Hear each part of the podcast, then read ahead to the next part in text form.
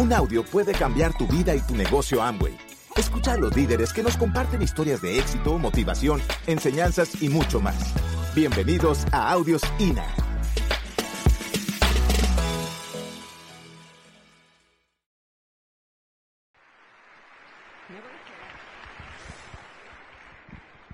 Yo me acuerdo cuando nos dijeron que tenemos que ir a Hermosillo, decía, hasta el otro lado de la República Mexicana. Yo entré a este negocio por dinero.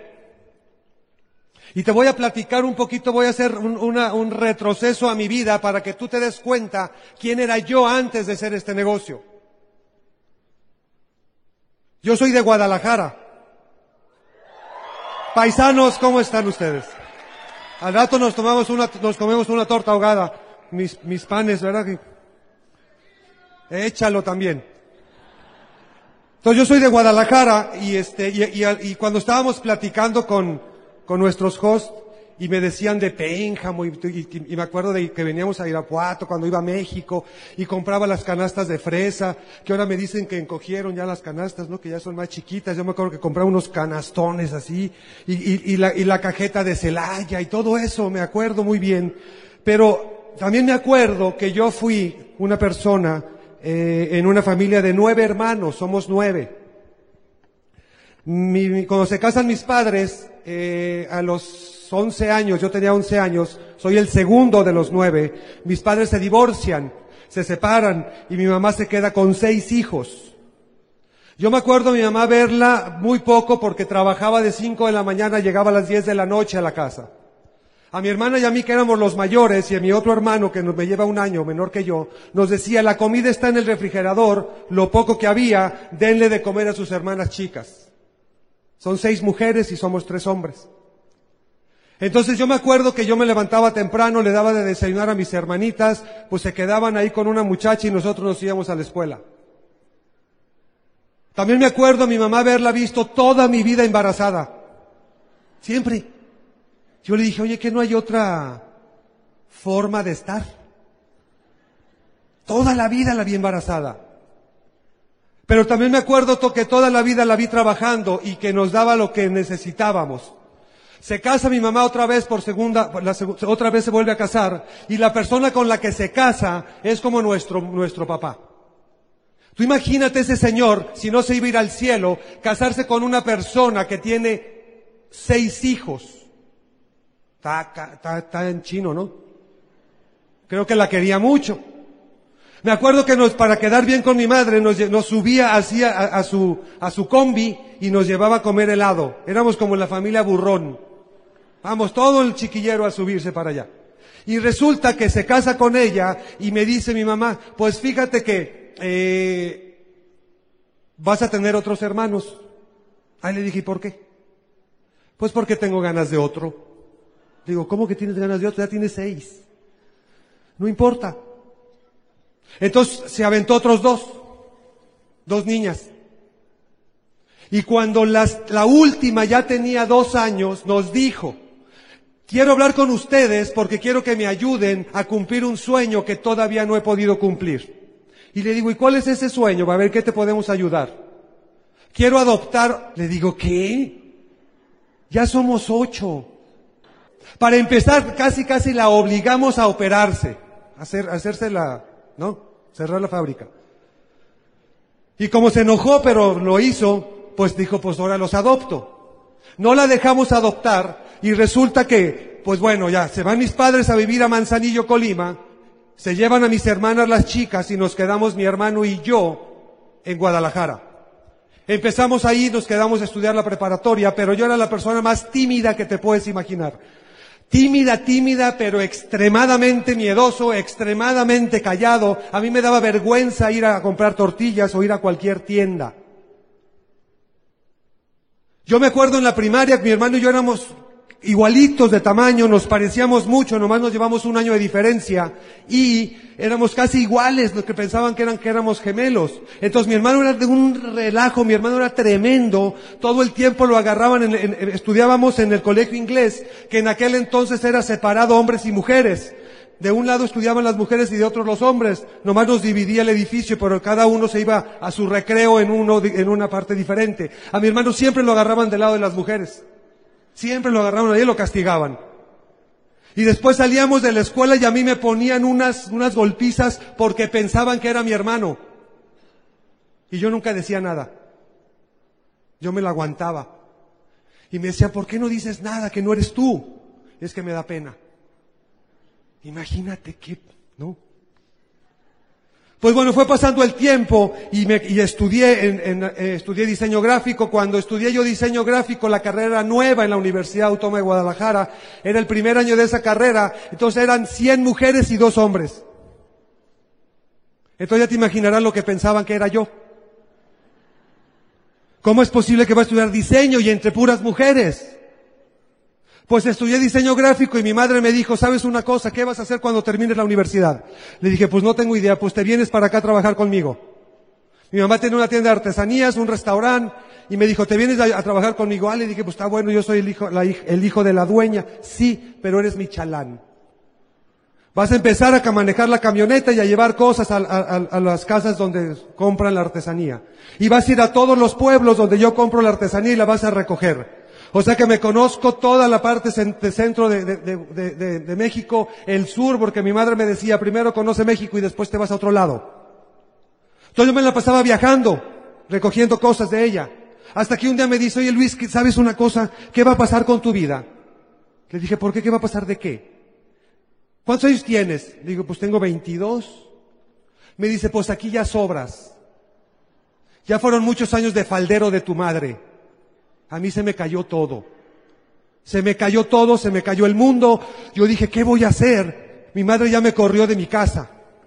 Me dice, necesito que me digas qué vas a hacer cuando yo regrese del, viaje, porque si iba dos meses a comprar cosas. Cuando yo regrese necesito que me digas qué va a hacer de tu vida. Si no, yo te voy a decir qué vas a hacer. Qué padre estuvo eso, ¿verdad? Luis Serrano miedoso. Estaba yo traumado porque decía qué va a hacer de mi vida. No sé, no sé hacer nada. Bueno, estudié diseño gráfico, pero decía, pero ¿dónde voy a trabajar? Me daba pavor ir a buscar trabajo. Y de repente me habla un amigo y me dice, Luis, ando buscando a alguien que se quiere ir a vivir conmigo a Cancún. Dije, yo me voy. Seguro, me voy. Y le digo, ¿qué vamos a hacer? Le dice, no sé, pero vámonos. Le dije, pues yo me voy. Me dice mi hermano, ¿a dónde vas? Le digo, me voy a Cancún. Me dice, ¿estás loco? No, no estoy loco. Mejor me voy antes de que mi mamá me corra. Pues ya me corrió. Y cuando ya me iba, llega mi mamá un día antes, una noche antes, yo estaba en el restaurante haciendo el corte con mi hermano, llega mi mamá con todas mis hermanas y, se siente y me dice, a ver, ven acá, siéntate aquí en esta, en esta mesa. ¿Qué crees que me dijo? ¿Ya sabes qué vas a hacer?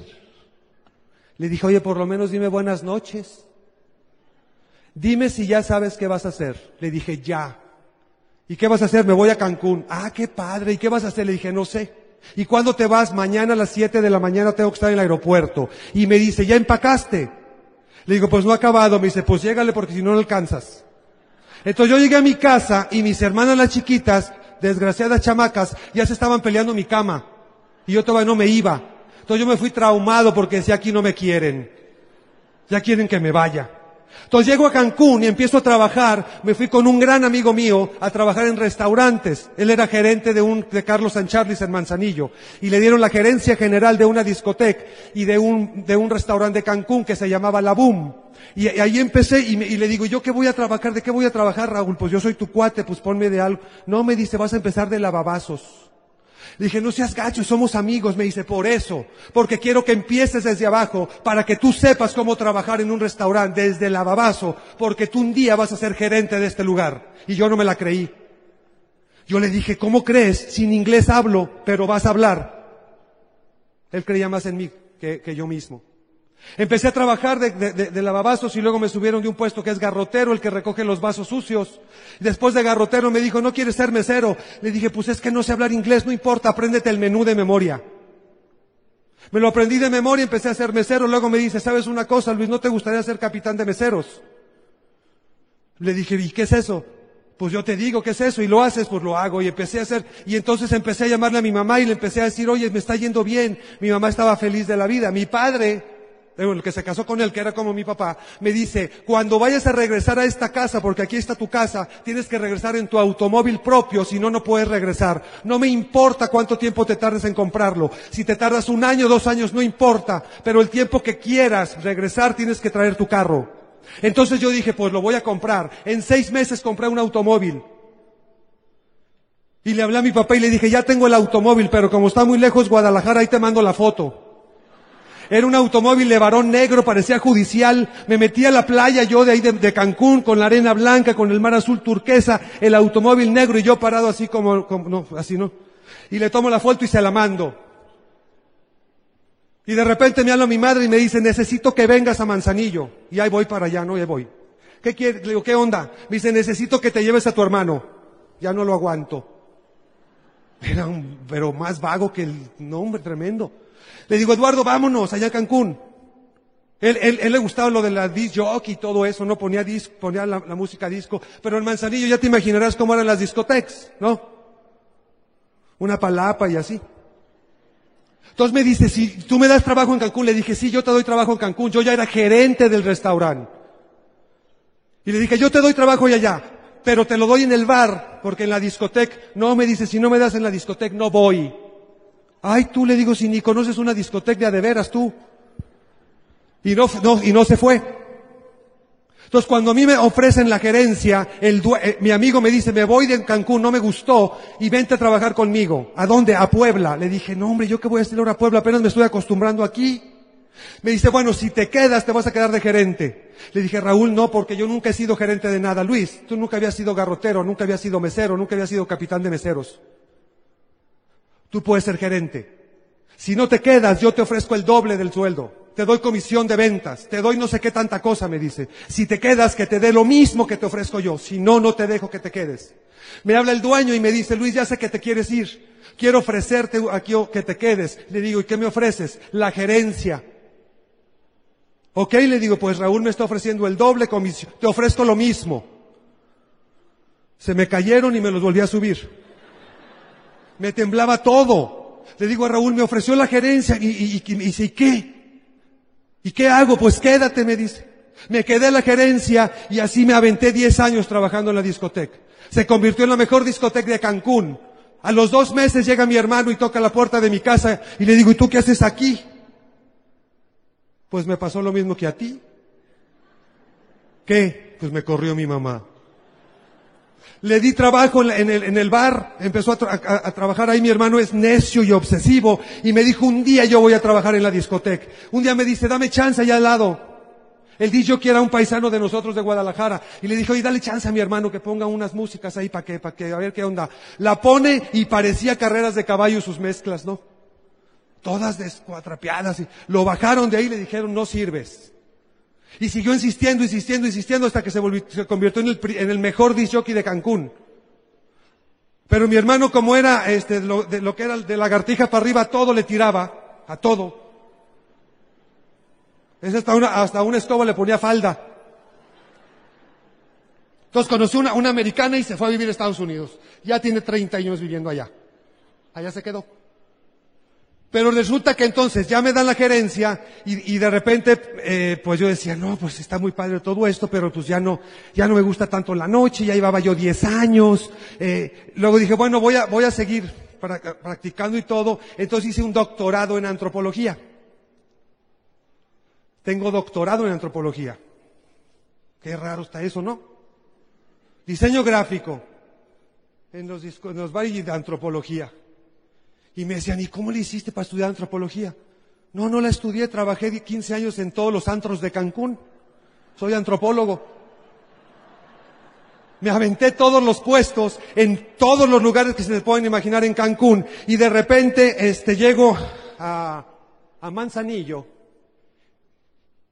Y mi mamá me dice, mis hermanas me dicen, este, mi mamá tiene cáncer y le queda muy poco tiempo de vida.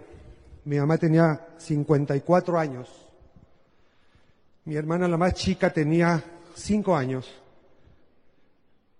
Y mi madre nos dijo un día a mi papá, a mi hermano y a mí, estando en el hospital, nos dice, a ver, siéntense aquí, por favor, quiero que sean lo suficientemente hombres para que me digan qué tengo. Porque si no me lo, así como me lo dijo a mí, ¿no? Porque si no me lo dicen ustedes, se lo voy a decir yo. Y nos quedamos petrificados. Y me dijo, sé que tengo cáncer, no quiero que me hagan nada, que me saquen mañana mismo de este hospital y me lleven a mi casa. Y dijimos, pues, pues está bien, ¿qué vas a hacer? Mi mamá era una persona de este tamaño, pero con unos pantalones que dijo, impresionante. La llevamos a la casa, estuve yo este tres meses con ella. De repente ya se empezó a poner muy mal. Me llama y me dice, quiero hablar contigo, hijo. Me dice, quiero decirte algo que te lo tengo que decir. La decisión más difícil de toda mi vida ha sido cuando te corrí de la casa. Pero yo sabía que tenía que sacarte para que hicieras algo de tu vida. Porque yo sabía que si yo te sacaba de este hogar, porque si yo no te daba las herramientas, o sea, te soltaba y, tenías que hacer por ti las cosas, ibas a convertirte en el hombre que te has convertido y que está sentado frente a mí. Imagínate eso. Y al día siguiente mi madre fallece. La enterramos y todo y ya me regreso a Cancún. Eh, yo empecé también a hacer Amway por otro lado de Andrea. Éramos Crossline. Se cayó todo. Después me salí de trabajar de la discoteca. No tenía dinero ni para comer. Comía gancitos. Me casé. Tengo dos hijos con mi primer matrimonio. Me divorcié. No tenía para darle de comer a mis hijos. Como quiera, yo decía que yo como gancitos, a mí que me importa, pero ¿cómo le hago para que ellos coman? Empezamos a trabajar juntos porque ella tenía una empresa de capacitación. Me dice, vente, ayúdame a administrarla. Porque estaba muy mal administrada en la, en la cuestión administrativa. Empezamos a trabajar, conocimos muchas cosas del desarrollo humano. A mí me dijo Andrea, ¿sabes una cosa, Luis? Esto de la capacitación es buena. Nos empezaron a llegar contratos, nos contrató una empresa de atención y servicio a clientes, un curso para meseros. Y, me, y, le dice Andrea a la muchacha, claro que los damos aquí, nunca habíamos dado un curso. Entonces sale la muchacha y le digo, ¿y quién lo va a dar? ¿Y quién crees? Me dice. Le dije, yo estás pero como bien, no, yo no. A mí me da terror hablar en público, terror hablar en público, lo que quieras en la oficina, pero a mí no me pares enfrente al público.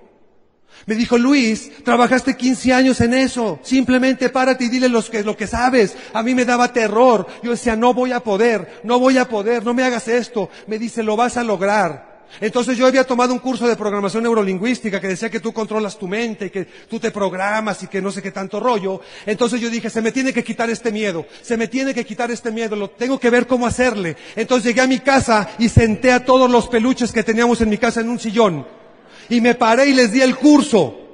Yo dije, al cabo estos ni hablan. Yo les di cara de meseros. Son los meseros a los que les voy a dar el curso. Entonces les di el curso y no me pasó nada. Dije, ah, pues no me, ni me reclamaron.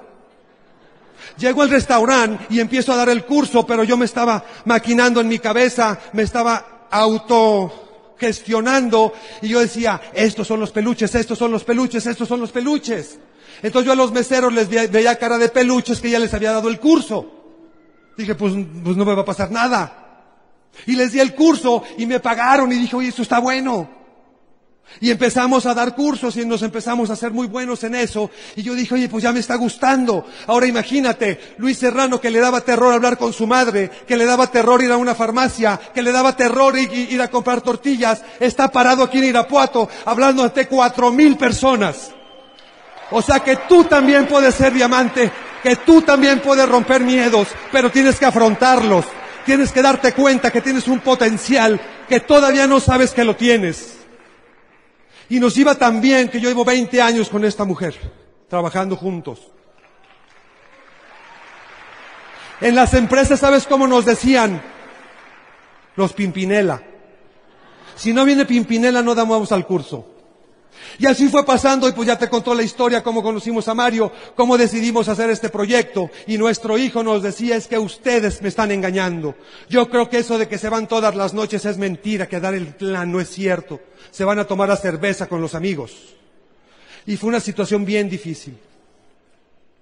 Empezó a mejorar la economía, hablé con mis hijos, los mayores, les dije, los invité a nuestro reconocimiento y les dije, hijos, a partir de hoy, nuestra vida va a cambiar.